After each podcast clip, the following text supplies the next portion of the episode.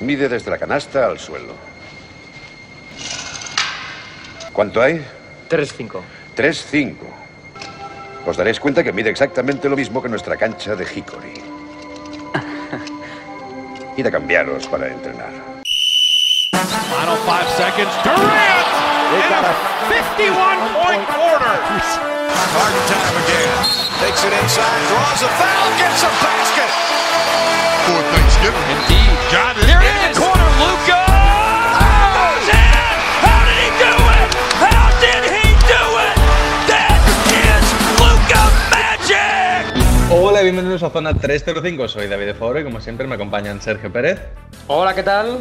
Alberto Rodríguez, ¿Qué pasa, chicos? Jacobo Fernández Pacheco Hola David, hola a todos. y Bienve Fajardo. Buenas. Eh, Sergio Pérez, ¿dónde estamos? Bueno, en este caso en diferentes países, ¿no? Eh, cada uno está en un país diferente. Eh, digamos que el núcleo duro eh, todavía somos la resistencia española, pero el presentador ha decidido exiliarse, eh, renunciar a, a nuestro país y se ha ido a, a un país, pues bueno, denigrante. Espera, ¿nuestro, nuestro presentador es Puigdemont. Mm, Podría ser, no lo descarto, ¿eh? Bueno, pero has dicho que cada uno está en un país, ¿no? Entonces, a lo mejor tú estás en España, pero el resto, cada uno está en un país distinto. A lo mejor yo Ya, me he vuelto a exiliar. No lo sé, yo- de momento, hasta donde yo sé, todavía estamos en, en España, ¿no? El núcleo duro, digamos. El que está fuera soy yo, ¿no? Efectivamente, si, si tú eres el presentador, como bien he dicho, estás fuera. Bueno, Alberto, independientemente de donde esté yo, nos pueden seguir donde siempre, ¿no? Sí, en Facebook, en Twitter, en Instagram, como arroba zona 305 podcast. Y Jacobo, independientemente de donde esté yo, nos pueden escuchar donde siempre.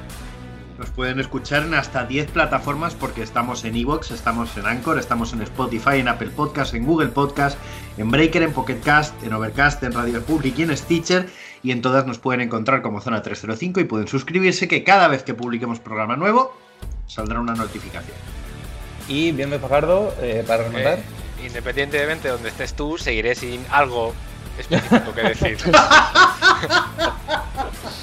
Bueno, como creo que no lo podemos dejar más arriba, chicos, empezamos.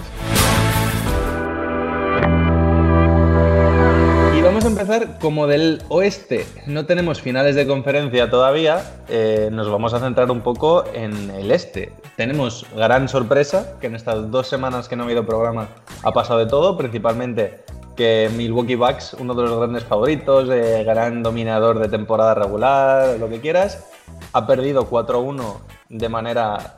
Creo que podemos decir, hubiese sido relativamente sorprendente que perdiera contra Miami, creo que ha sido muy sorprendente que perdiera de la manera estrepitosa en la que ha perdido, ¿no? Mm, 3-0, luego 4-1, pero bueno, en ningún momento ha estado en duda, digamos, el dominio de Miami en eliminatoria. Y por otra parte, pues eh, a día de grabación, esta misma noche, Boston Celtics ha sobrevivido a una serie agónica de siete partidos contra los campeones de Toronto Raptors. Entonces, pues os quería preguntar un poquito a cada uno, eh, ¿cómo veis a los dos equipos? Si os han sorprendido mucho las dos series, si no, que me contéis un poquito cómo llegamos a estas finales de conferencia. Y empezamos, por ejemplo, pues por Sergio Pérez. Em, bueno, yo, a mí me ha sorprendido, bueno, como, a todos, obviamente, eh, la derrota de Milwaukee, pero sobre todo la solvencia, ¿no? Como bien comentabas.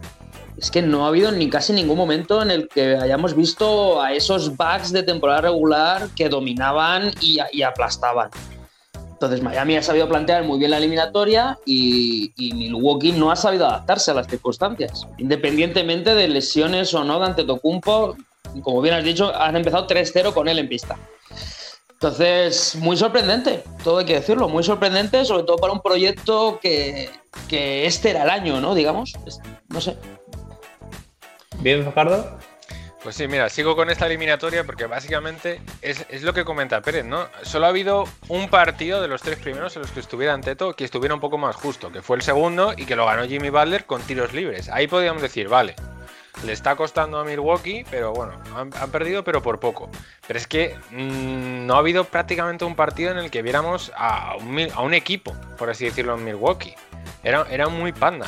Y, y Miami en este caso ha sabido jugar muy bien sus cartas, ha utilizado a todos sus jugadores de forma muy efectiva.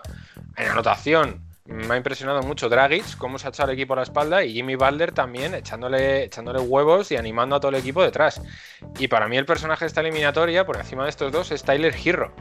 Se ha jugado unos tiros muy importantes en todos los partidos prácticamente, y es uno de los que más ha destacado para mí. Eh, Alberto Jacobo, si queréis, como nos estamos centrando en la eliminatoria de Milwaukee-Miami, hablad los dos un poquito de ella y luego ya nos centramos todos en, en la de Boston con Toronto, ¿os parece? Alberto, por ejemplo. Si quiere que empiece Jacobo, que yo sé que a él le gusta mucho Tyler Hero y que enganche desde septiembre. Pues, Jacobo, te toca. Sí, bueno, aparte de Tyler Hero, que es verdad que ha decidido que. Como, como decía un compañero mío de equipo, eh, ¡Ja! y se la mama, como los grandes. Eh, no, eh, aparte de que ha decidido hacer eso, yo destacaría mucho la defensa de Miami en cuanto a su agresividad, el hecho de que estuviesen continuamente metiendo manos, que no hubiese preocupación por la cantidad de faltas, sino que estaban en todo, han estado en todo momento centrados en defender como un bloque, porque sabían que tenían una amenaza muy grande, que era Yanis, pero sabían también que era posible frenarle. Y un poquito decepcionado con Milwaukee en el sentido de que, claro, tú no puedes depender al final de que si Yanis no está, Middleton no tiene su mejor día, que el que te saque las castañas del fuego sea Brook López, tirando de tres. Entiéndaseme, eh, quiero decir, eh, Brook López es un jugador que no está para nada falto de talento ni de muñeca, pero mmm, cuando le hemos visto asumir el volumen de tiro necesario para sacar un equipo adelante en playoff. Sí, sobre todo Eh, porque se supone que Brook López debería ser el cuarto espada como máximo en este Exacto, equipo. exacto. Eh, muy decepcionado en cierto sentido con Eric Bledsoe. Me parece un jugador mm, con mucho pedigrí y muy poca casta. No sé si me entendéis. Mucho nombre, ¿no? Mucho, Sí, mucho nombre y poca- Oh, sí. Bledsoe, pero ya. Sí, eh, tiene unas capacidades para ser un jugador extraordinario, pero entre su toma de decisiones y su, en mi opinión, falta de espíritu, mm, mal, mal camino. Y básicamente así es como yo he visto la eliminatoria en general. Alberto. Hombre, yo creo que estaremos de acuerdo que también nos ha sorprendido bastante, porque mm, siempre lo hablamos fuera de micros, de que a a Miami le faltaba algo, ¿no? Y creo que ha sido una serie en la que nos ha demostrado que quizá no, que quizá no, que a lo mejor hay esa mezcla adecuada de veteranía, de juventud, de, de jugadores referencia, de que están muy claros los roles, de que si hoy yo no tengo el día, pues lo va a tener otro. Y, y luego, pues bueno, de Milwaukee, qué decir, yo soy el que más ha pinchado, porque yo les había puesto en nuestros particulares brackets en finales de NBA, ¿no? Pero, pero bueno, es eso, o sea, en el momento en el que te quitas si tu jugador referencia, pues hombre, se ve que hay alternativas. De ahí el partido eh, que han ganado, digamos, ¿no? Que sacan el orgullo de jugadores y dicen, venga, pues este lo sacamos porque nuestra estrella se ha lesionado y tal. Pero no ha habido ningún partido en el que se les haya visto con el rodillo que han tenido en regular season. Y, y eso, pues, queramos que no, yo creo que es más un tema de plan A, plan B, plan C, que de, que de plantilla que algunos ajustes seguramente le faltarían. Eh, Pérez y luego ya voy yo. Sí, es pero no, una, una pregunta que os lanzo. ¿No os ha sorprendido que no hubiera un plan B? Porque sabemos, por ejemplo, que Houston es plana. eh, y, y no hay más. Pero- no, no es así. O sea, sabemos que Houston juega lo que juega, va a muerte con ello. Pero ¿no os ha sorprendido que con la, con la profundidad de plantilla que tiene Milwaukee no haya ajustes y bueno, esto no está funcionando, vamos a otra cosa? No sé, me, Es que me justo con eso quería hilar yo luego también para otra eliminatoria. Creo que estas, estos están siendo los playoffs de la versatilidad. No sé si estáis de acuerdo conmigo. Es decir, eh, Miami está destacando por ser capaz de jugar a varias cosas, por tener un pivot capaz de defender por fuera, de jugar por dentro, por tener muchas opciones en ataque, por ser capaces de cambiar un poco al vuelo el plan de partido y quién es el, principal jugador. Eh, Lakers por el momento le ha dado la vuelta eliminatoria después de esa primera derrota, cambiando su plan de partido, jugando más pequeño, jugando con Anthony Davis de interior y jugando con cuatro, entre comillas, bajitos, a pesar de que siempre es un equipo que tiene más centímetros que Houston Rockets. Y los equipos que se están viendo un poco sobrepasados son los que van a jugar a una cosa, que es que Houston Rockets, después de esa primera eliminatoria complicada, ahora mismo, a falta de que a lo mejor pueda haber ajustes, pero de momento esos ajustes no se han visto y les está costando. Eh, Milwaukee Bucks se ha demostrado que ha sido Baden-Honser incapaz de ajustar. Entonces creo que esa época de los equipos que tienen un juego muy definido y te tienes que enfrentar a él, como que se está diluyendo un poco en favor de equipos que tengan muchas alternativas distintas, que es lo que hemos visto en esa eliminatoria entre Toronto y Boston, entre dos eh, jugadores de ajedrez como son Brad Steven y Nick Nurse, que no hacen más que cambiar zonas, cambiar quintetos, cambiar emparejamientos y estar continuamente sorprendiendo al rival. Entonces, pues ya que estamos, os quería preguntar un poco cómo habéis visto esa eliminatoria, que a mí me parece que, eh, sobre todo a nivel de entrenadores, ha dejado cositas súper interesantes. Sí, eh, a nivel de entrenadores han sido cosas interesantes. Eh, sí que es verdad que quizá esa, mm, esa batalla de jugadores de ajedrez viene un poco de que también son entrenadores que no vienen del universo de la NBA. ¿Entiendes? Que, que no, que, no han teni- que no han mamado esa cultura de no, aquí tenemos eso, el plan A y jugar para la estrella. Y Sí, que tienes tal. un jornalero como Nick Nurse y un tío universitario como Brad Eso es, exactamente. Eh, viene un poco por allí esa batalla en los banquillos y luego yo eh, quiero mantener mi idea, porque contrariamente a lo que pueda decir el resultado en la serie, de que Boston este año no está haciendo prisioneros. Recordemos los tres partidos que le gana Toronto, cómo tiene que ganar los Toronto. Prórrogas, tiros sobre la bocina con cinco décimas. Quiero decir, eh, yo no estoy desmereciendo para demostrado un dominio mayor a un séptimo partido, a pesar de que en el séptimo partido han estado a esto al eh, borde del desastre, sí, sí. por, por la casta de campeón que ha demostrado tener Toronto Raptors. Claro, eh, no- yo lo que quería decir con esto es que no estoy desmereciendo a Toronto, porque Toronto eh, perfectamente si hubiese pasado a las finales de conferencia habría sido merecidísimo, pero claro, lo que yo lo que yo celebro es ese cambio que yo veo en la en la actitud y en la madurez de Boston de, de ir a no hacer prisioneros, de no especular con los resultados, de ir a ganar todos los partidos. Y- Pues, pues pa- paso yo ahora. Yo, eh, de estas semifinales, eh, para mí está siendo la más bonita de todas. Bueno, ha sido ya, pero ya ha acabado, la más bonita de todas. Sobre todo por también el, el duelo que tenían todos los jugadores entre sí, lo que decía David, ¿no? De que cambian mucho los sistemas, usa unos quintetos, luego otros. Todos los jugadores en sí han tenido protagonismo en cierta medida, ¿vale? Que los, titulares han destacado por encima del resto, pero cuando veían que Toronto, Siakam no tenía el día, se jugaba con Lauri, se jugaba con Van Vliet, se jugaba con Anubi in- incluso. Anunobi, eso. Bueno, Anu- Entonces, Anubis, el, el dios que ha bajado a jugar. Así metió la canasta. a- claro, bajó de- del cielo ¿no? y le dio alas. Y, y en general eso, es que quitando la eliminatoria de Utah y, y Denver, pocas, pocas he visto tan bonitas como estas, de igualadas. Y que vale que Boston ha tenido cierta superioridad, pero es que Toronto se ha dejado la piel en todos y cada uno de los partidos. Eh, pues si queréis, Alberto, ve tú y luego que cierre Pérez, ya que ha empezado, pues le damos el cierre también.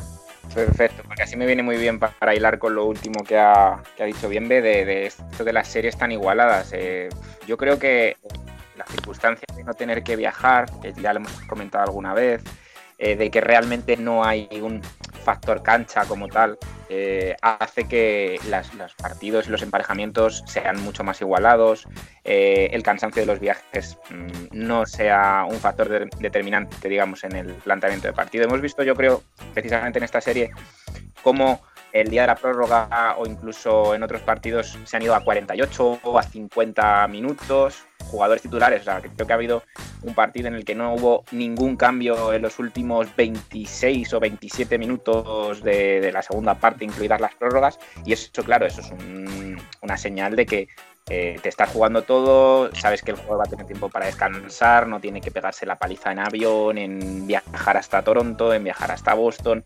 Y ello yo creo que es otra de las cosas, aparte de los banquillos, porque eso yo creo que está claro de que no es tan importante el tener una estrella, que lo es, sino el tener ajustes, el tener jugadores dispuestos a salir a la cancha a cumplir en cualquier momento. Y, creo que el otro de los diferenciales y que ha llevado a lo que estamos viendo es pues, la- lo que es la propia burbuja, ¿no? El, tener un terreno neutral que hace que, que haya un baloncesto nuevo en la NBA, sinceramente.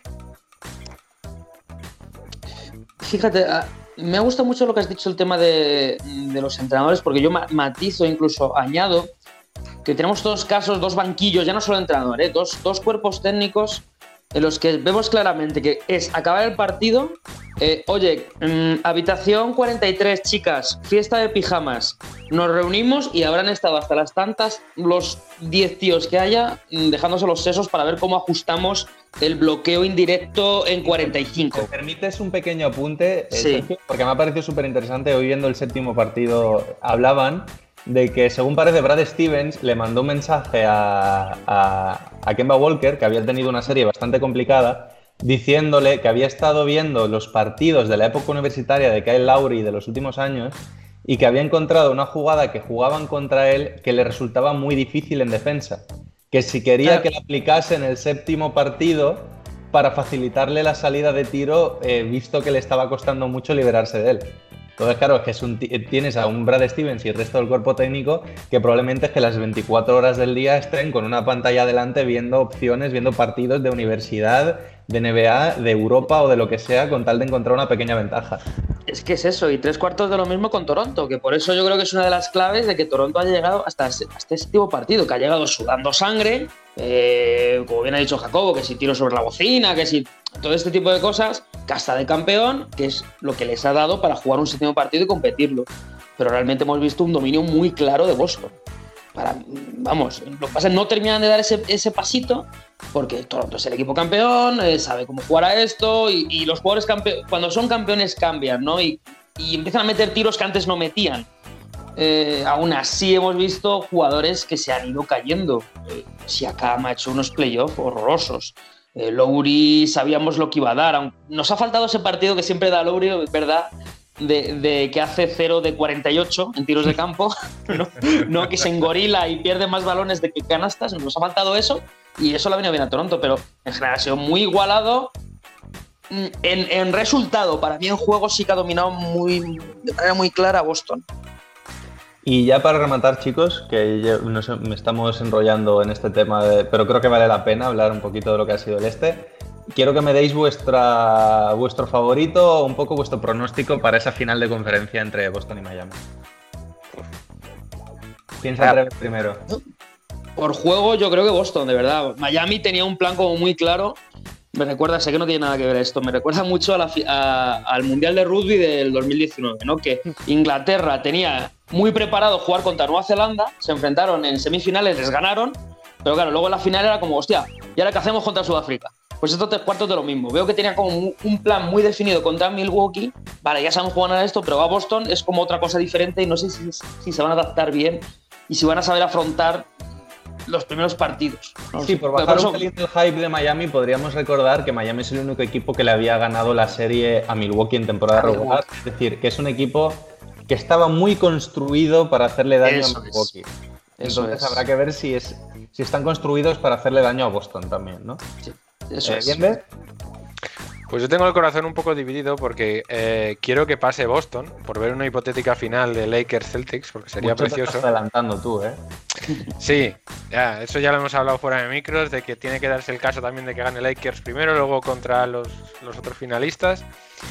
Pero el corazón es lo que me dice, pero me gustaría mucho también ver un hipotético Miami porque es un equipo muy disfrutón, la verdad. Estoy, estoy pasándomelo genial viendo sus partidos, cómo juegan, sobre todo esas ganas que le están echando tras la llegada de Jimmy Balder, que ya estamos viendo que tenía razón en todo lo que dijo en Chicago, en Minnesota y en Filadelfia. Él tenía razón. Y ha llegado un equipo que tiene ganas de competir al mismo nivel que él y lo están haciendo, básicamente. Lo que pasa es que va a estar, va a estar muy igualado. Yo creo que superior van a ser Celtics. Por, también por, por el equipo en general que tienen, pero, pero me va a gustar mucho y espero bueno, pues que pase Boston. Bueno, pero a ver, mojaos, antes de que hablen Alberto y Jacobo, pronóstico, partidos, quién gana y cómo, 4-3 para Boston. ¿vale? Boston 4-1. Vale, Alberto. Yo, una cosa que sí quiero comentar del este es que me está gustando mucho que, que cada año haya un finalista distinto. O sea, hace dos años Cleveland, que ya lleva muchos años, este- el año pasado Toronto, este año va a haber alguien nuevo. Sea Miami, Ah, sea... jodido, se ha ido LeBron.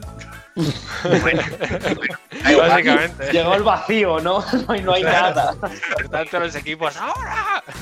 Yo, yo creo que, que es una cosa que le viene bien a la NBA. Sí que es verdad que hemos tenido una época de disfrutar mucho esos Warriors Cups y tal, pero, pero esto de ir cambiando de finalistas también está bien, que haya sorpresas. Todo esto está muy bien, Alberto, pero no hagas tiempo. Pronóstico. No, no, no, no.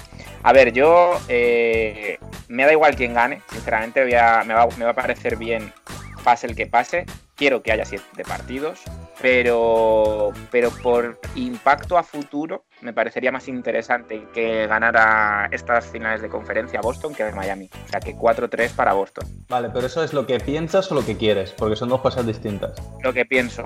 Lo Vale. que quiero es que me da igual quién pase, sinceramente. Vale, entonces, Eso no es mojarse. dos 4-3 para Boston y un 4-1 para Boston. ¿Jacobo? Yo creo que va a ser una serie bellísima y divertidísima. Eh, si mal no recuerdo, creo que en mi pronóstico puse un 4 a 2 para Boston y me mantengo fiel a, a mis principios. Pues lo peor es que yo también creo que va a pasar Boston, lo que pasa es que como pase Miami, eh, se nos va a caer el mundo encima de la gente que nos diga, ¿y vosotros decís que sabéis de esto? Ya, bueno, también. Pues di, di- di que va a pasar Miami, al menos uno se ha librado, ¿sabes? Pues nada, chicos, yo creo que lo podemos dejar aquí. Eh, para la semana que viene ya habrá empezado la final de conferencia del oeste, pero como a día de hoy no sabemos cuál es, a pesar de que podamos imaginarnos cuál va a ser, eh, mejor no pillarnos los dedos y lo comentamos la semana que viene, si os parece.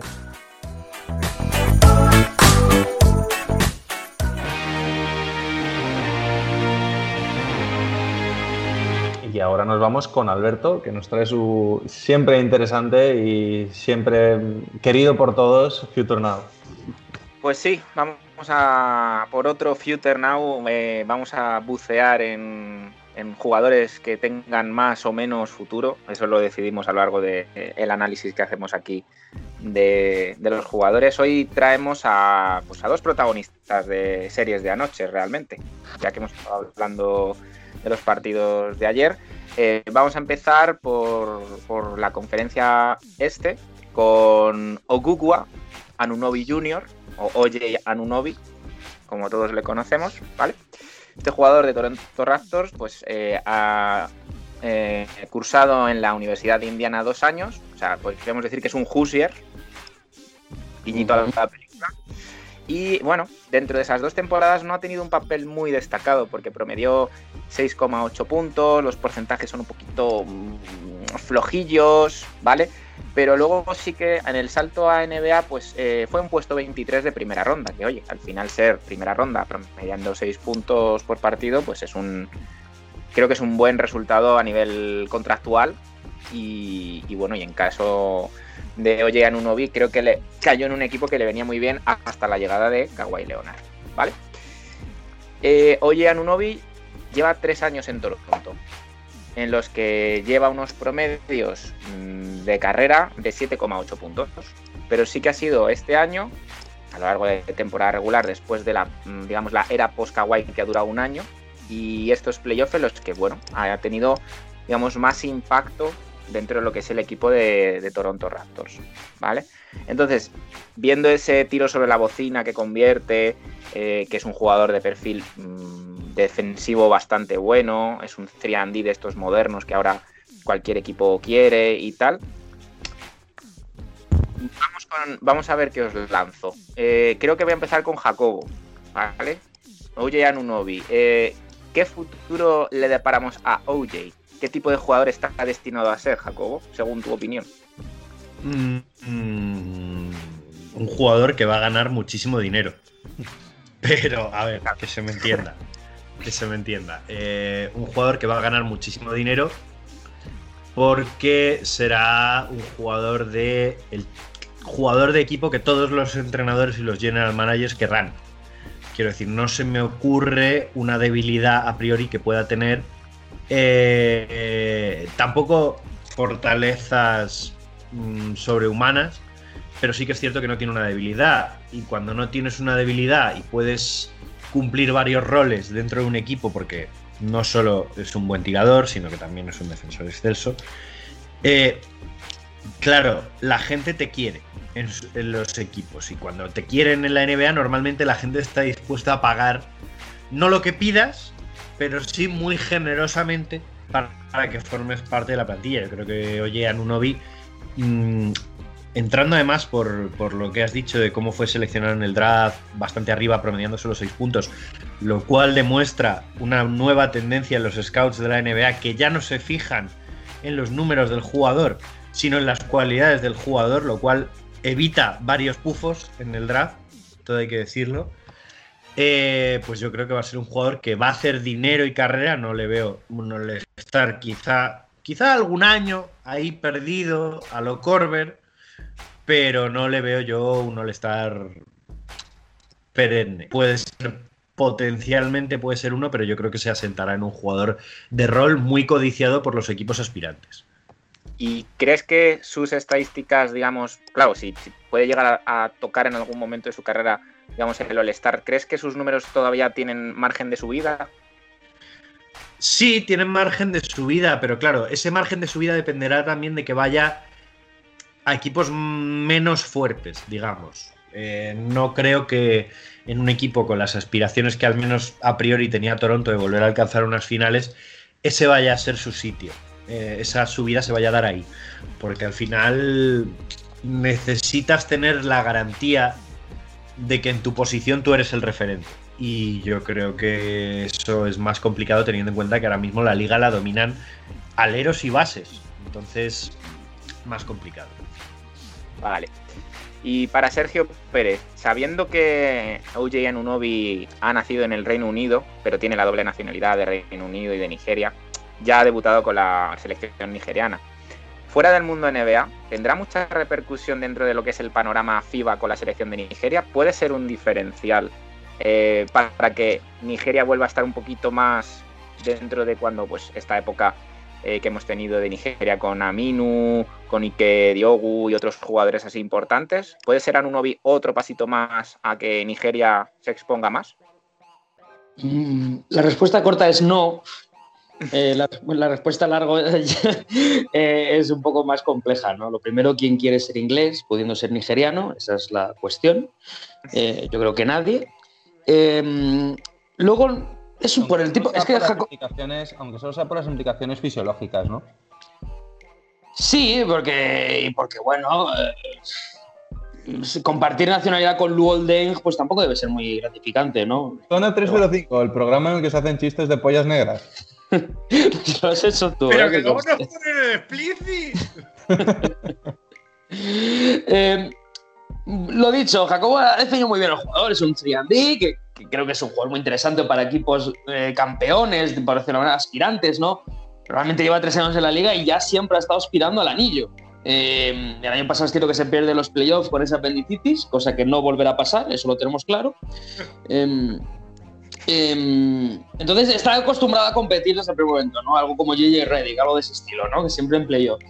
Mm, no creo ni que sea All-Star ni nada, entonces su impacto con Nigeria va a ser eh, el justo y necesario para mm, que cuando tu selección favorita y predilecta, barra, inserta, inserta aquí nombre, eh, se vaya a enfrentar a Nigeria, diga, ah, mira, pues tienen un Obi, vale, uh, cuidado, es peligroso, a lo mejor mi estrella hoy en vez de meter 15 va a meter 12 puntos, vale, vale. Pero no creo que tenga un impacto como el que podría tener a lo mejor la selección camerunesa con Sakami y Embiid. Vale, y, y si hubiese sido otra la decisión, si hubiese optado por jugar en Reino Unido, sería Ah, habría diferente. Mucho peor, diferente incluso para peor. Nigeria al final sí que tiene más tradición baloncestística y sa- sacan más jugadores, ¿no? Les gusta más jugar a esto que en Inglaterra. Inglaterra. hecho, Reino Unido, Reino Unido a día de hoy no hay selección profesional, ¿no? O sea, creo que No, la disolvieron hace poco. o sea. Van, con, Podemos ir Gran- nosotros, básicamente, a hacer el equipo. van a Gran- con Gran Bretaña a los juegos cuando les toca y, y da gracias, ¿no? Y tuvieron ese año que casi nos dan un susto en el europeo y ya. Entonces es una decisión muy lógica por parte de, de Anunobi, aunque no le veo precisamente muy implicado en la causa nigeriana eh, de ir todos los años y a, la- a los, a los preolímpicos y todo ese tipo de cosas. ¿no? Seguramente irá, pero bueno, si vemos que este verano va bien la cosa. Pero Hombre, yo creo que que le veo... cuando, cuando vives en Estados Unidos y tienes que hacer la concentración en Nigeria, pues a lo mejor el nivel de vida cambia. Cambia, ¿no? Pero bueno, no sé, yo le veo muy de como Ibaka, ¿no? De no, prefiero quedarme mejorando mi juego, que al final lo que hacen es mejorar a lo mejor 0,5 puntos porcentuales de triple y ya está, eh, que ir con la selección. O sea que buena decisión la suya, aunque bueno, dará para lo que dará. Muy bien. Vale, pues ahora saltamos a la otra conferencia y tenemos que hablar de Michael Lamar Porter Jr. Michael Porter Jr. para los amigos. Eh, hay una historia que yo creo que todos conocemos, si es que en su, en su periplo universitario en la Universidad de Missouri, eh, los conocidos Tigers, ¿no? Eh, Michael Porter Jr. juega únicamente tres partidos.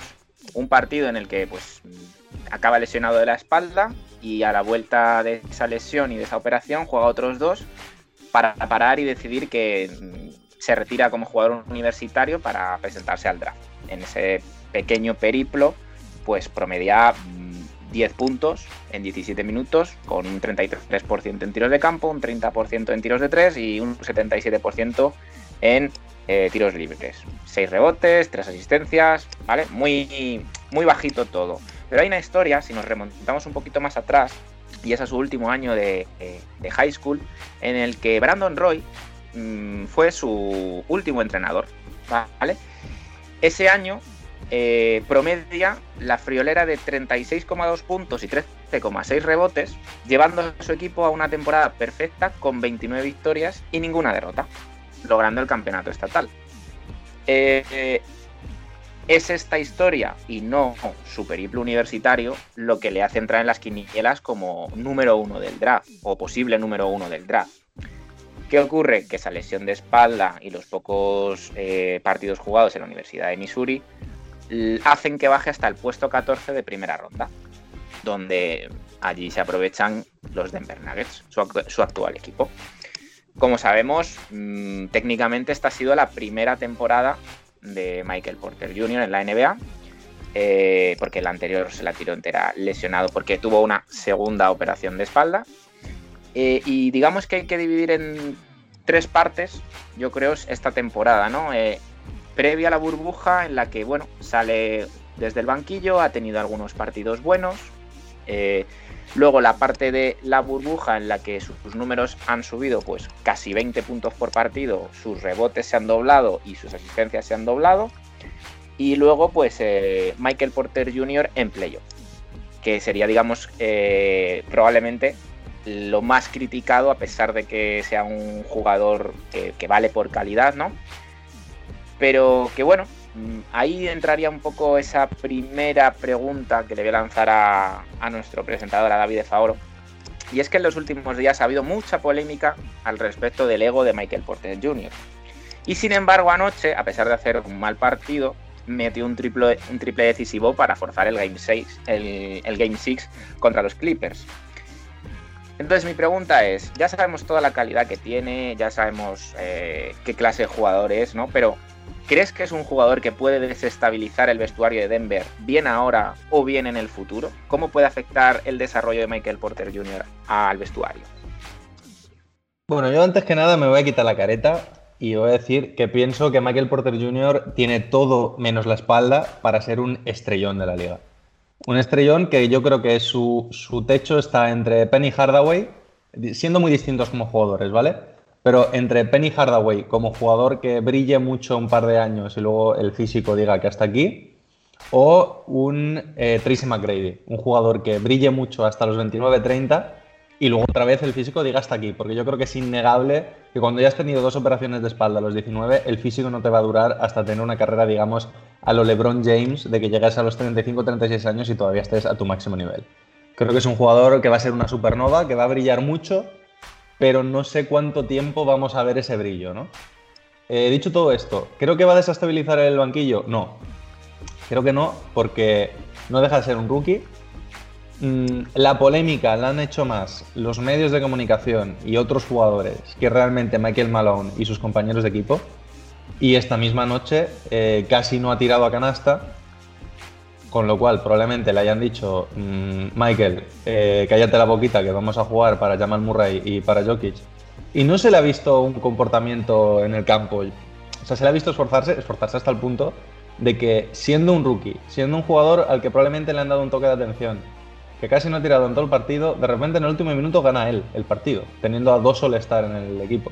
Porque mete el triple decisivo, hace el tapón decisivo, siendo un defensor bastante mediocre, por no decir lamentable, pero aún así hace el tapón decisivo sobre Zuba, que en las últimas posesiones del partido mete los tiros libres decisivos. O sea, es un tío que tiene un carácter espectacular, tiene unas condiciones físicas más allá de las lesiones muy brillantes, porque es un tío alto, es un tío atlético, es un tío ágil, que tiene de todo. Se le caen los puntos de las manos, tiene actitud de ganador, tiene actitud de, de tío con descaro, de que no le importa tirarse los tiros decisivos. Entonces yo creo que cuando tienes un jugador así, que te vaya a desequilibrar, es un rookie, tiene 19 años, hace poco dijo que no creía en las vacunas, es tonto, pero porque tiene, tiene 19 añitos, se lo vamos a perdonar. O sea, yo de verdad creo que Denver Nuggets tiene a un estrellón de la liga. Si, si, si no le maltratan las lesiones, que se lo guarden y que no se preocupen de, de, que diga tonterías porque es un chavalín y tienen una pedazo de estrella entre sus manos. Aprovechando que dices esto de estrella, eh, vamos a pedir a Bienve Fajardo que desarrolle esto un poquito más, pero acompañada de la siguiente pregunta. Eh, ¿Dónde está el techo de Michael Porter Jr.? Imaginemos que las lesiones no le pasan factura, como ha dicho David, ¿vale? Vale, porque iba a decir que se rompa la columna. Exactamente. Y la, y la pregunta... Bueno, pero bien, Joder, quítate, entre que, quítate- entre igual que que yo es me he tonto quitado- y que se parta la columna. Igual que yo me he quitado la careta, quítatela tú y reconoce que Michael Porter Jr. te cae como una patada en el escroto. Sí, sí. Me parece. esto esto me no parece- puede ser, ¿eh? Me parece. A ver, bueno, espera, que termine de formular la pregunta, Alberto, primero. Vale, a ver, eh, la pregunta es así un poco elaborada, es ¿dónde está el techo de Michael Porter Jr. libre de lesiones, ¿vale? Y la pregunta es si es la tercera pata a corto plazo a nivel All-Star que le va a llegar a Denver para formar un Big Three, Murray, Jokic, Potter Jr. O si en la explosión, si llega de este jugador, va a llegar a que le traspasen a otro equipo o que traspasen a otro de estos dos jugadores. ¿Cómo lo ves tú? Yo ahora mismo, primero, el techo de él va a ser pues muy parecido a lo que ha dicho David, porque tiene razón, sobre todo más centrado a, a McGrady. Va a ser un tío revulsivo, ágil, es más, yo le comparaba mucho con Blake Griffin antes de que llegara a la universidad incluso, y es cierto de que tiene una capacidad anotadora increíble desde cualquier lado de la pista. ¿Vale? Ahora me quito la, la careta, digo que me cae como una patada en el culo porque me parece un niñato actualmente, porque lo es, porque lo es, porque tiene Y 19 tú más, años y tú más. porque lo es y porque no se sabe callar y porque lo que tiene que hacer es mejorar, Bota, bota y está. tu culo explota. básicamente. Pero tiene un talento brutal. Es un jugador impresionante. O sea, eh, si las lesiones se portan bien con él, puede llegar más lejos que McGrady sin, sin ninguna duda. O sea, el problema va a ser a la hora de igualar contratos. Eso es lo que vamos de la segunda pregunta. Ahora mismo Murray, si no me equivoco, tiene un contrato ya de por sí muy alto con Denver. Vale, Jokic no estoy seguro porque no tengo los... Pero también, vamos, seguro que también. Va a llegar un momento en que Denver no pueda mantenerlo. ¿Qué pasa? Que ahora se va Millsap. Y Millsap va a dejar mucho espacio salarial a Denver. Y ahí puede ser que a la larga, pues, no pillen una superestrella para, para guardar a Michael Porter Jr. y se lo digan por lo bajinis de, mira, no vamos a pillar a nadie grande porque queremos ofrecerte a ti un buen contrato si todo va bien. ¿Qué ocurre? Pues que si todo no va bien, al que se van a quitar de en medio va a ser a él, no a Murray y a Jokic, porque sabes que esos dos tíos ya te van a funcionar. Y son muy jóvenes. A lo mejor que, que son cuatro o cinco, bueno, cuatro años mayores que Michael Porter. Y hay un riesgo muy alto de que se lesione. O sea, estará por ahí el rango de edad. Así que yo creo que a la hora de soltar a alguien van a soltar a Michael Porter porque Murray y Jokic ya tienen un contrato largo, mm, saben que son jugadores de la franquicia y son los principales eh, mm, hacedores, por así decirlo, de que el equipo esté aquí, junto a Mike Malone. Vale, y ahora para finalizar un poco la sección, eh, digamos que abrimos con libertad si queréis decir algo más. En el caso de Jacobo y de Pérez, si queréis aportar algo de Michael Porter Jr. En el caso de Bienve y de David, si queréis aportar algo de las preguntas o algo que se os haya pasado por la cabeza sobre OJ Anunobi. Mm, Os voy dando palabra yo, ¿vale? Para que así. Pérez, que te he visto antes negando. ¿Qué quieres decir de Porter Jr.? Si querías decir algo. No sé, he negado muchas cosas sobre Porter Jr. y he firmado muchas también, con lo cual. eh, bueno, un pequeño matiz: el tema del contrato de Millsap tiene truco. porque este año Jamal Murray todavía estaba cobrando, creo que son 5 millones. Entonces, lo que pierdes con, con el contrato de Milsa lo ganas ahí, bueno. Pero bueno, eh, sí que coincido que, que Michael Porter Jr. tiene todas las capacidades para, para ser una estrella de la liga. Y la comparación con McGrady me parece buenísima, porque no defienden ninguno de los dos, por lo cual va a ser así. Entonces, lo que sí que le veo explotando es Por- en un equipo pequeño. estás de acuerdo, ¿no? ¿No te parece que él, por lo menos en playoff, en situación de ganar, está demostrando cierta actitud de que dentro de unos años puede convertirse en un defensor fiable? Porque por lo menos tiene esa ansia competitiva Sí. de, oye, me voy a lanzar a defender esta jugada importante porque quiero ganar el partido. Sí, porque se está dando cuenta de que no tiene el respaldo estadístico. Es decir, cuando tú tienes el respaldo de no, es que yo te meto 25 puntos, eh, me puedo permitir no defender. Ahora, como no lo tiene, dicen, tengo que bajar el culo en defensa. Por eso creo que también lo está haciendo ahora. Cuando dentro de siete años los Charlotte Hornets, liderados por eh, Michael Porter Jr., llegan a playoff metiendo el 35 puntos, quiero ver si defiende. Los New York Knicks, los Knicks le van a soltar 40 No, no, no, no, no, los Knicks no llegan a playoff, ya te digo yo que no. da, da igual cuando sea el año y, el y comentario. los Hornets sí, ¿no? Y los Hornets sí. Lo veo más probable. Jacobo, Yo, eh, al final, creo que para bien o para mal, Michael Porter Jr. es una bomba de relojería. Creo que para bien en el sentido de que, suscribiendo todo lo que se ha dicho, tiene un talento inconmensurable para ser el tipo de jugador que él quiera ser. Pero es una bomba de relojería en el sentido de que, como dice Pérez, tú no te puedes permitir no defender cuando al final, objetivamente, tú has llegado a la NBA sin demostrar el tipo de jugador que eres jugando contra adultos. ¿Sabes lo que te quiero decir? Porque al final, sí, en el instituto hay jugadores que son todos buenísimos o que son muy superiores y demás, pero es lo de siempre. El, el- el fenómeno Zion Williamson en, un- en una escala un poquito menor. Es, claro, eres muy dominante jugando contra críos de 17 años.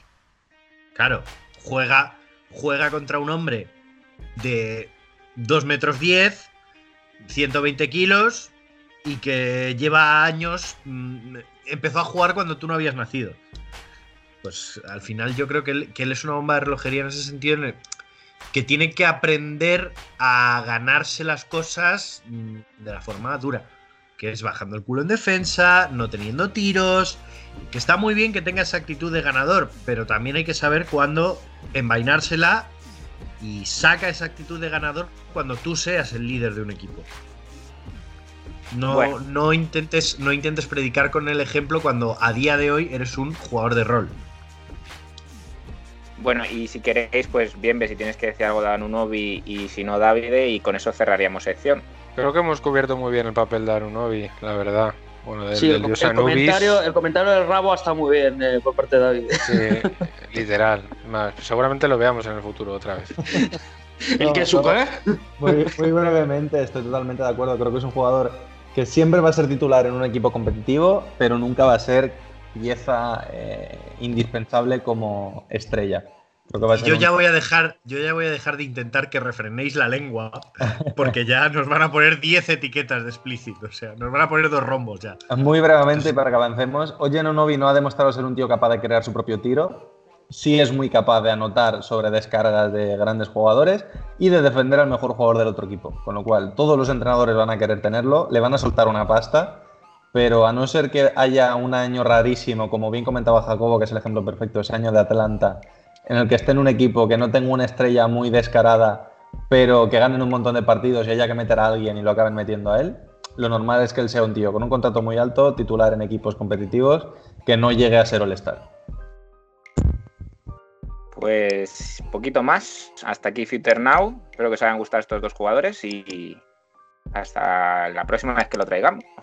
Pues muchas gracias Alberto y los demás agarraos a la silla porque viene Pérez con el jugador misterioso habiéndolo fallado la semana pasada, con Dios lo cual eh, tiene que venir complicadito.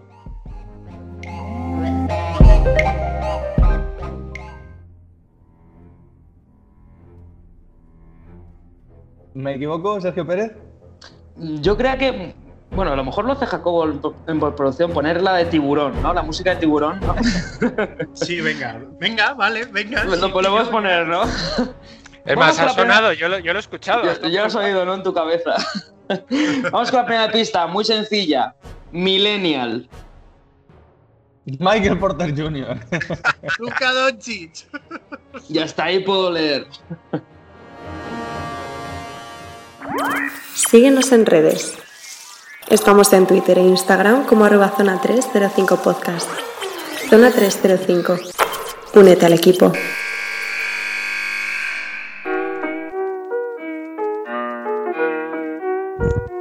Y ahora nos vamos con Jacobo, que nos trae eh, su, entre comillas, olvidada, porque hace un poquito que no la traías, sección de los jugadores olvidados, valga la redundancia.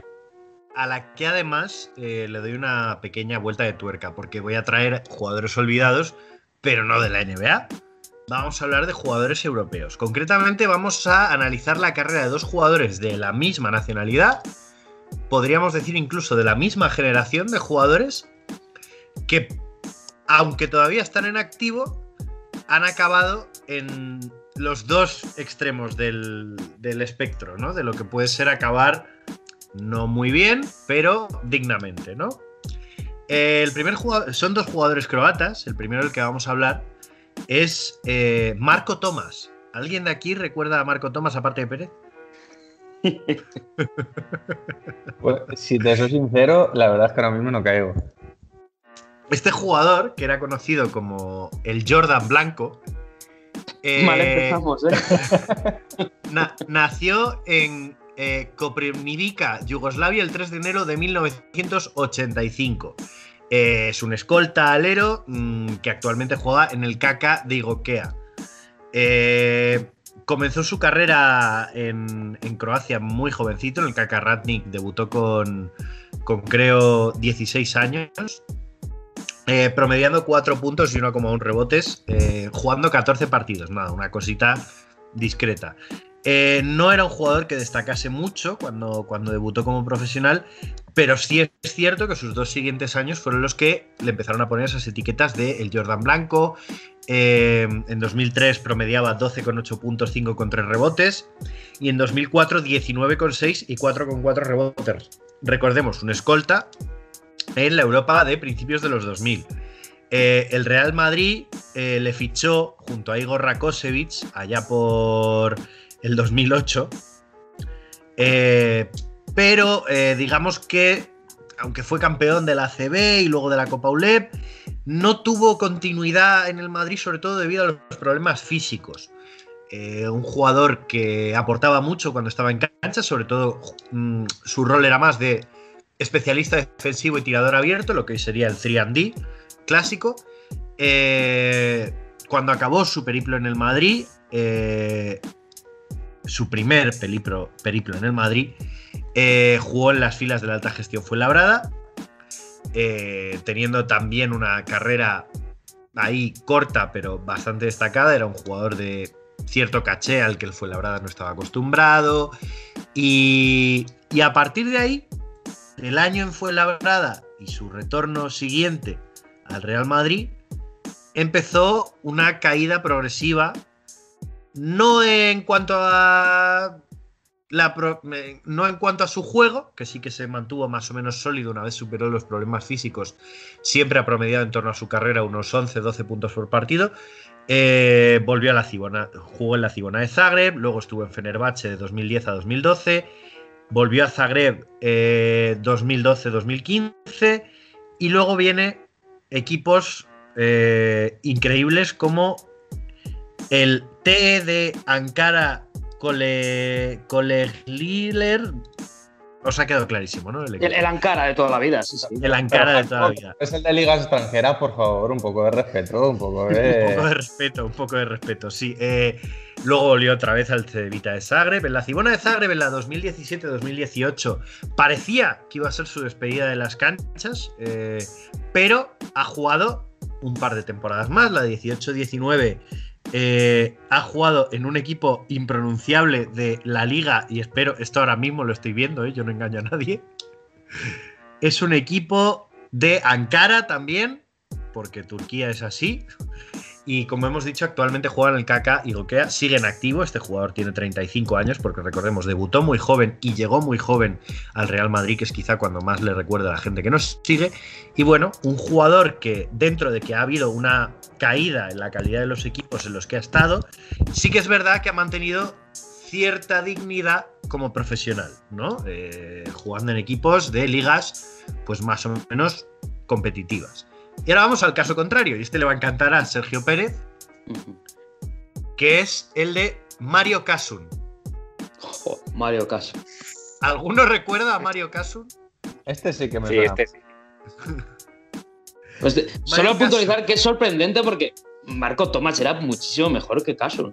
Pero bueno, No, yo, yo, por ejemplo, a, Ma- a Marco Tomás sí me acuerdo, sobre todo de su época del Madrid, pero tampoco es que yo sea aquí un seguidor del Madrid acérrimo, ¿sabes? El nombre no, sí me bueno, pero La cosa es que Mario Kasun, eh, nacido en Vinkovci, Croacia, en 1980, eh, un jugador de 2'16, 120 kilos, que también hubo comparaciones en su momento con Shaquille O'Neal, ojo, que vienen curvas. Eh, un jugador que empezó su trayectoria en Croacia y firmó su primer contrato profesional con el KK de String, Stringega eh, de Zagreb. Eh, pero son en el este de Europa con sus nombres de equipo. sí, ¿eh? Pero poco después, el muchacho se, eh, se marchó a Estados Unidos y se enroló en la Universidad de Gonzaga.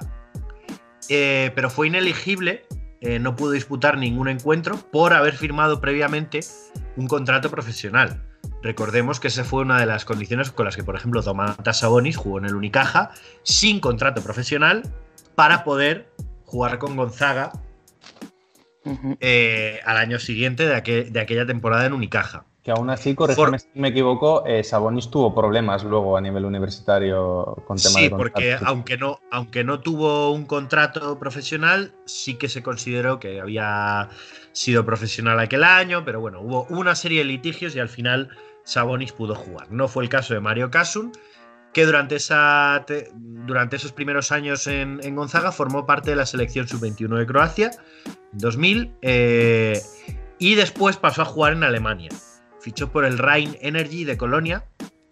Y aquí es donde llega, yo creo, el principio del fin, porque en 2002 el, el- el muchacho fue seleccionado por Los Ángeles Clippers como 40 y- número 41 de la segunda ronda del draft de la NBA.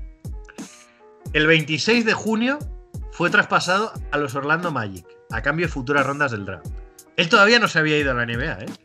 En 2003 eh, fichó por el Opel Skyliners de Frankfurt, eh, equipo con el que consiguió ganar la liga alemana, eh, rompiendo una racha del Alba de Berlín que creo que era de 15 años ganando la liga.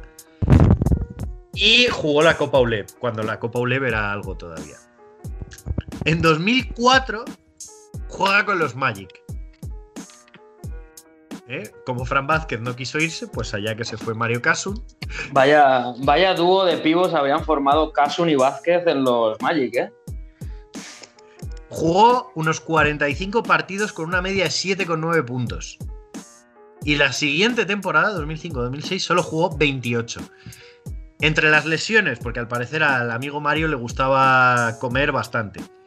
Entonces todas las lesiones estaban relacionadas con tema de su peso y la falta de confianza de los técnicos, pues no tuvo mucho éxito en la NBA. Eh, luego tuvo un buen Eurobásquet en 2005 con Croacia. Eh, y eso, eh, teniendo en cuenta que lo acabó lesionado, no sabemos muy bien por qué. En 2006 le ficha el Barcelona, que es quizá donde todos le recordamos, eh, por un par de temporadas. En la primera tuvo lesiones que para Masinri, poca continuidad. Y en 2008, durante un partido contra el Gran Canaria, sufre una arritmia. Mm, Él pasa toda la noche en observación en el hospital y nadie sabía qué le pasaba, no, no, no, no podían decir exactamente qué tenía, pero la cosa es que estos problemas cardíacos se han ido repitiendo a lo largo de su carrera.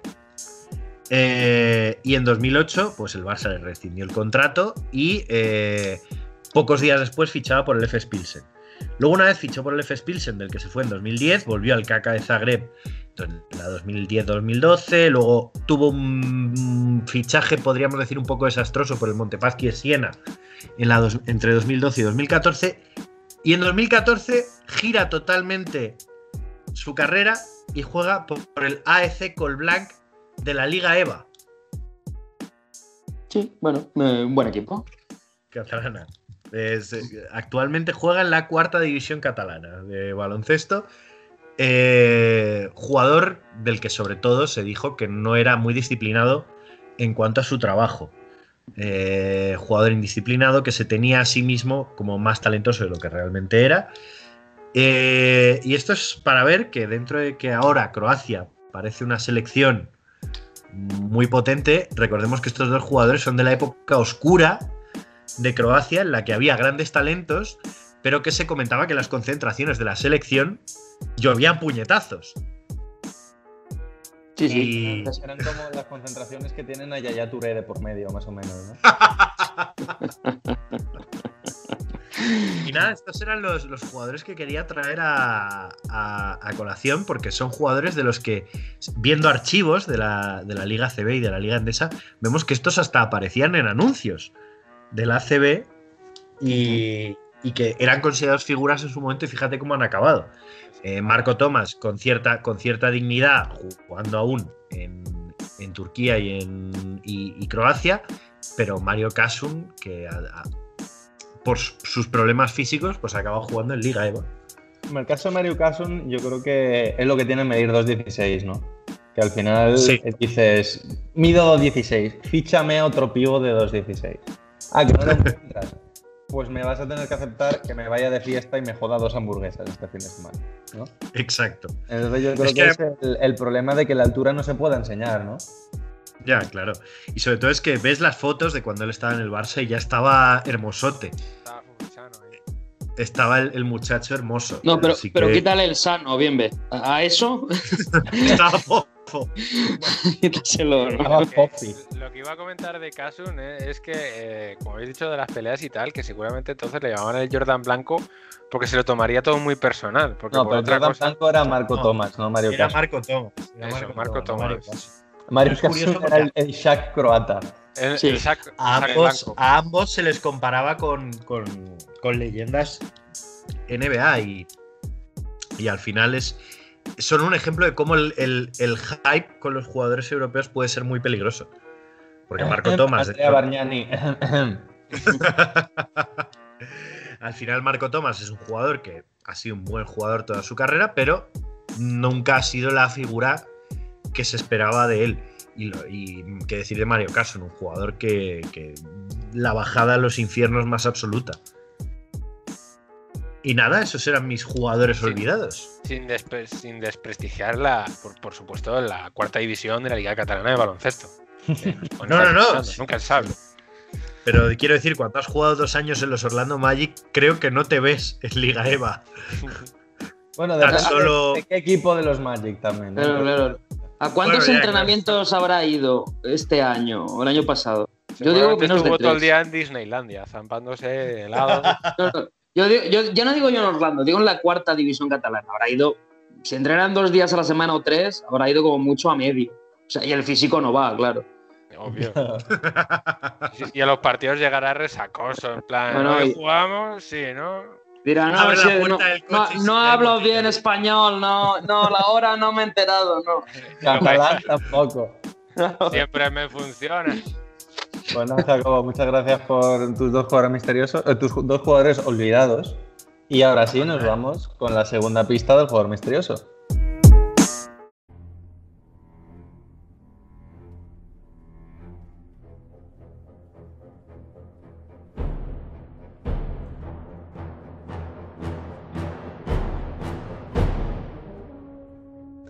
Que Sergio Pérez nos ha dicho que es millennial y ahora nos dirá que es. No, no, no. eh, ha dicho millennial. O sea, es que Millennial. ha hecho una frase. Ha soltado una Millennial. palabra. O sea, Eso es, eso es. Ahora vamos a decir que hizo dos años de obras sanitarias. Vale. Bien. Síguenos en redes. Estamos en Twitter e Instagram como arroba zona 305 podcast. Zona 305. Únete al equipo.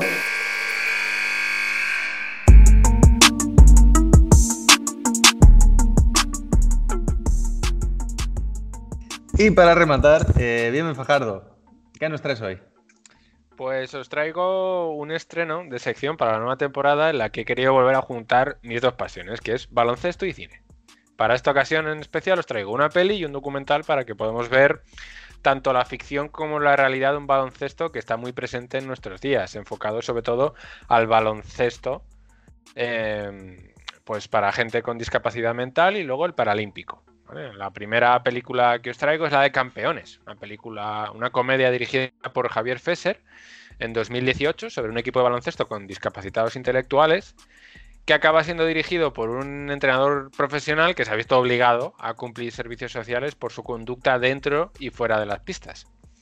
Lo mejor de esta peli para mí es la forma en la que tratan todo lo relacionado con los jugadores en sí, siempre con sonrisa, con humor y sinceridad, que es algo que precisamente lo que destacan todos y cada uno de los actores implicados. Son ellos, tal cual, casi no actúan y eso se nota mucho y disfrutamos mucho. Fesser siempre ha destacado en sí por un humor directo, bruto y, contagioso para todos. Aquí nos ha quedado corto y nos, y nos introduce un colectivo tan especial como fascinante. Cada uno con su vida singular, con sus rutinas, sus necesidades y con su alegría por formar parte de un equipo de baloncesto. En sí, en la peli, el baloncesto es un protagonista un poco más escondido que en otras películas del mismo ámbito que os he traído anteriormente, pero hay que reconocer que siempre está presente con un mismo mensaje, que es el de se juega para ganar, sí, pero lo importante es disfrutar de lo que haces en pista. Y desde mi punto de vista fue el, el mensaje más grande que dio esta película, sobre todo con el final, que está muy chulo. Además, eh, los momentos de los entrenamientos, toda lo que, la vida que gira en torno a, todos y cada uno de los personajes me pareció muy guay. Al final de la sección os voy a preguntar a los que lo hayáis visto un poquito vuestra opinión. Porque la verdad es que nunca había visto, ni siquiera he visto jugar nunca a un, equipo de estas características, pero al ver la peli, pues sí que es cierto que me entraron ganas, me, habría gustado ver entrenamientos, cómo se trabaja con este tipo de gente, ciertas cosas técnicas y también locomotrices, y me gustaría mucho, pues eso, meterme un poco más en este mundo tan especial. Y luego os quería preguntar si os suena la serie Capaces. Eh, puede que sí, puede que no. Y es que se trata de una serie de cortometrajes realizados por Caridad Pascual para rendir homenaje a diversos atletas con discapacidad. Dentro de esta serie nos centramos en, en el documental que voy a traer, que es la historia de Pablo y Alejandro Zarzuela. Son dos gemelos eh, jugadores profesionales de BCR, de baloncesto en silla de ruedas. Y que son dos grandes ejemplos de superación, profesionalidad sobre todo, y mérito en cuanto a resultados obtenidos en su carrera. El corto analiza todos los premios y competiciones que se han llevado esta pareja de hermanos, que son varias ligas y copas del Rey con el CDI Union, que es el equipo en el que han estado casi toda su vida, dos copas de Europa y una plata olímpica en los Juegos de Río de Janeiro. Pero aquí sí que encontramos ese factor clave de lo que supone el baloncesto en su día a día para ellos dos. Es una forma de mantenerse activos, físicamente y mentalmente también. Es un corto eh, que hace hincapié en la idea de que hacen una vida como deportistas, se preparan cada día para ello y la gente no termina de ser consciente de, todo esto hasta que lo ve con sus propios ojos. Es decir, seguramente hayáis visto equipos de BCR y tal, pero em, no somos realmente conscientes de lo que implica la preparación deportiva para este tipo de jugadores y este documental, aunque es, es breve, es muy interesante y me ha parecido un corto que todos deberíamos ver para coger conciencia sobre lo que supone la vida y el día a día de, de atletas con estas características. ¿Dó- ¿Dónde se puede ver? Yo no lo he visto, ¿eh? A mí todavía no lo he Pues visto. en, en YouTube lo tienes, pones Calidad Pascual eh, o Capaces y pones el nombre de Pablo y Alejandro Zarzuela y te sale. Son como 8 o 9 minutos de corto, bastante entretenido y la verdad es que entrevistas con los dogos, con el entrenador, con la pareja de uno de ellos que además juega con ellos en el CID Union y la verdad es que son dos cracks. Un trabajo constante, están considerados como dos de los mejores jugadores de Europa. Y, y vamos, yo, me sorprendieron muchísimo porque es cierto que no había oído hablar de ellos hasta que, que me, me puse a investigar un poquito sobre el BCR y son dos, dos referencias. Podríamos decir que son los Gasol del BCR, por así decirlo. Ajá, Pues lo veremos. Buen símil, buen símil. Pues nada, mucho- no traes nada más, ¿no? Hasta aquí. No, no, cortito que el programa se nos está alarga. quedando largo. Pues nada, muchas gracias, Bienve. La verdad es que suena muy interesante. Campeones sí que la he visto, sí que Sí, es una hombre, sí, sí. bastante. Yo como comentario de, de campeones, me, una cosa que, que- que me gustó de la película es como al final te enseñan lo importante también que es reírte de, de- de- ti mismo. A mí me recuerda a, la primera vez que, cogí un equipo de Alevín que, que a veces te dan ganas de, de estamparte la cabeza contra la pared porque no entienden cosas, pero luego lo piensas y claro, salvando las distancias, lo dices y con alevines dices, claro, pero si es que tienen 11 años, ¿qué les voy a explicar yo ahora con 11 años? Y al final esta gente pues es, pasa un poco lo mismo, que al final ellos ven, ven su mundo y lo disfrutan de una forma tan, tan bonita que, que- que dices, pues claro, es que cómo no te vas a reír, ¿qué, qué importa ganar? Si al final lo, lo importante es que ellos te, te- te curan de otra manera. Yo, mi, mi frase favorita de la película es: ¿qué es mejor, un marino o un submarino? Submarino. No voy, a, no voy a decir más para el que no haya visto la película y no sepa el contexto en el que se dice. Pero para mí, además, que soy muy competitivo y a veces me cuesta, me, me tomo bastante mal las derrotas y tal, eh, es un mensaje bastante chulo el de la película. Y, y el documental que nos has contado, la verdad que me apetece mucho verlo después de lo que Sí. nos has dicho. Y bueno, si el resto no tiene nada más que añadir, muchas gracias, Benme. Y nos vamos a que Pérez nos dé el disgusto y se cebe con nosotros la última pista del jugador misterioso. A ver, Sergio, acaba con nuestro sufrimiento. Bueno, pues ya la última pista de todas es eh, que este año, eh, digamos que es isleño aurinegro. Vale, entonces has dicho Millennial, Millennial, ¿sí? que luego hizo dos años de obras sanitarias Vale, y que este año es isleño aurinegro. vale, O sea, juega en el CB Canarias, sí, Bien, muy bien. es, es millennial. es millennial, sí. Vale. Y dos años de, dos años que- de obras sanitarias. Eh, es que no, no, no sé. Es un juego de palabras con Obradoiro, es que no... No, A lo mejor estuvo limpiando equipos, ¿sabes? De, de torneos. no. No hay Eh, eh, a ver, a ver, a ver, a ver, a ver. ¿Podemos hacer preguntas en plan... Es ¿Es hombre. espa- ¿Es Si va español? rápido, ¿Es español? no, no es español. Vale. Eh. Yo me voy a rendir ya porque el programa está quedando muy largo. muy- Si me lo hacéis rápido, yo os contesto. Si no, nada. Nada, creo que nos ha ganado. No, no, no. Has ganado. ¿No tienes pista del tonto?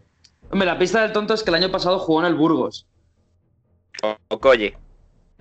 Okoye no ha jugado nunca en el Burgos, bonito. Es, es Dino. Es. ¿Es Dino Radonchich? o No. No, no, no. El Burgos. ¿Quién ha saltado del Burgos al Canarias este año? Pues solo un jugador. Ya, ya, ya, ya. Nada, dínoslo Bueno, ya. Pérez. Eh, estamos hablando del base uruguayo eh, Bruno Fittipaldo. Madre mía, vete. Es, es, eh, bueno, está jugando actualmente la Supercopa Endesa, por lo cual vosotros que seguro que habéis visto los partidos o estáis a punto de verlos, deberíais estar atentos a su plantilla. Eh, jugó dos años en el Obras Sanitarias, que es el mejor equipo, sin ninguna duda, yo creo, de, de Argentina. Eh, y bueno, este año, pues después de un par de años exitosos en Burgos, ha fichado por, por el equipo de Canarias, de bueno, de Tenerife, si no, no sé, ya no sé ni cómo llamarlo. Iberostar Es que el Tenerife. Tenerife toda la vida, CB Canarias, yo qué sé. Por eso, o sea que creo que ahora se llama Iberestar Tenerife. O sea que si hablábamos de Bruno Fittipaldo.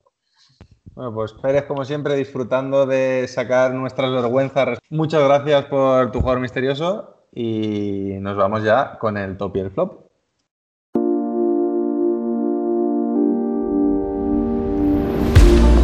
Mejor y lo peor de la semana, que os pido hoy que sea eh, brevecito, porque vamos un poquito mal de tiempo. Entonces, Alberto, por ejemplo. Eh, mi top eh, son los Toronto Raptors, casta de campeón. Han forzado siete partidos a Boston Celtics en lo que ha sido, yo creo que probablemente la mejor serie que llevamos de playoff. Y mi flop, eh, Mike Badenhauser. no hay plan B en Milwaukee. cuidado ante Tocumpo. Eh, Jacobo.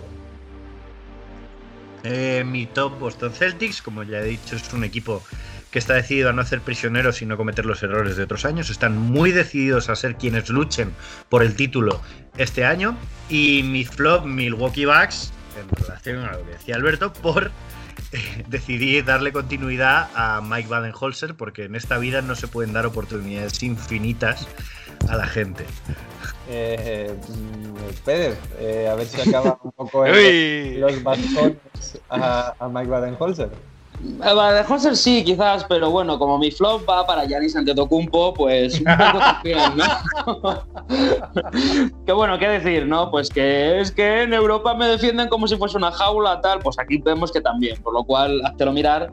Y mi top, en este caso ya sí que Vicius, ya se nota la mano del entrenador y me quedo con la frase que, que dijo al acabar la final de la Liga Catalana de que las estrellas solas no pueden ganar partidos. ¿Quién ve? Pues mi top va para Rayon Rondo, que ha vuelto contra la eliminatoria de Houston Rockets con su mejor versión, que sabemos todos que es la de playoffs. Y el flop va para Michael Porter Jr., que es un bocas. Y ahí lo dejo. Bueno, pues yo con top me quedaré con Miami Heat, porque ya que todos le dais palos a Milwaukee, yo me voy a quedar con lo positivo, que es la pedazo de serie y los pedazos de playoff que ha hecho Miami Heat, el pedazo plan de partido contra los Milwaukee Bucks. Y mi flop, pues estar lejos de vosotros, chicos. Vaya, bueno, iba bien el tope flop hasta que. está, está. Te la he puesto Vaya. en bandeja. Dijimos que no nos íbamos a poner sentimentales y pasa esto. Bueno, Jacobo, canción de despedida, ¿qué nos traes? Eh, nos despedimos con la canción de Cool del rapero eh, norteamericano Lupe Fiasco eh, de su álbum Food and Liquor, Comida y Licor de 2006, eh, una canción que fue muy icónica durante las protestas raciales que se dieron en, en Estados Unidos a principios de los 2000, que sobre todo se manifestaron en forma de música, así que nos despedimos con Lupe Fiasco. Pues con un fiasco de canción nos despedimos. Hasta la semana que viene. Adiós. Adiós. Hasta luego.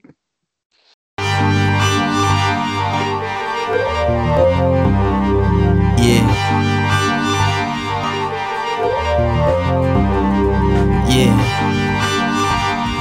The cool. Turn me up.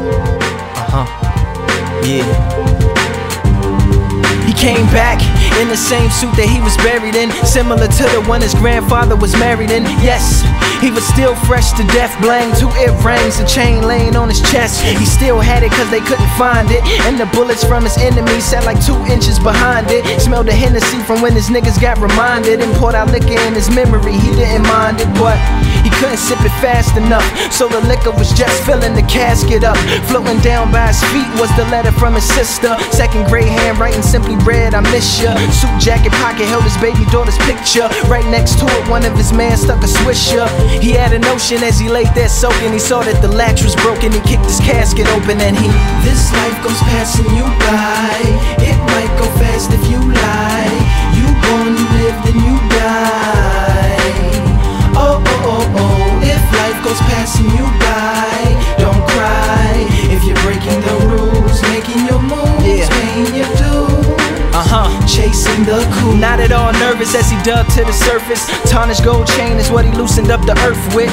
He used his mouth as a shovel to try and hollow it, and when he couldn't dirt spit, he swallowed it, working like a hmm, reverse archaeologist. Except his buried treasure was sunshine, so when some shine through a hole that he had drove, it reflected off the gold and almost made some blind. He grabbed onto some grass and climbed, pulled himself up out of his own grave, and looked at the time on the watch that had stopped six months after the shots that had got him in the box, ringing Henny out his socks. Figured it was hours because he wasn't older. Used some flowers to brush the dirt up off his shoulders. So with a right hand that was all bones and no reason to stay, he decided to walk home. So he, this life goes passing you by. It might go fast if you lie. You born, you live, then you die. Oh, oh, oh, oh. If life goes passing you by, don't cry. If you're breaking the rules,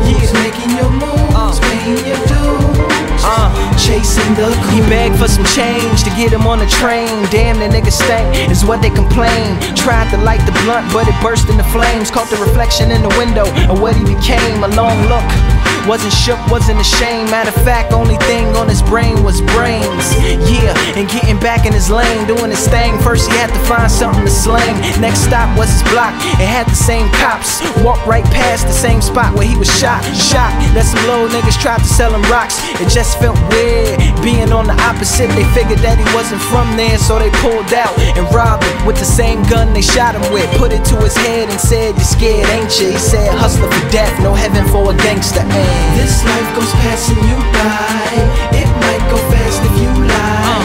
You born, you live, then you die.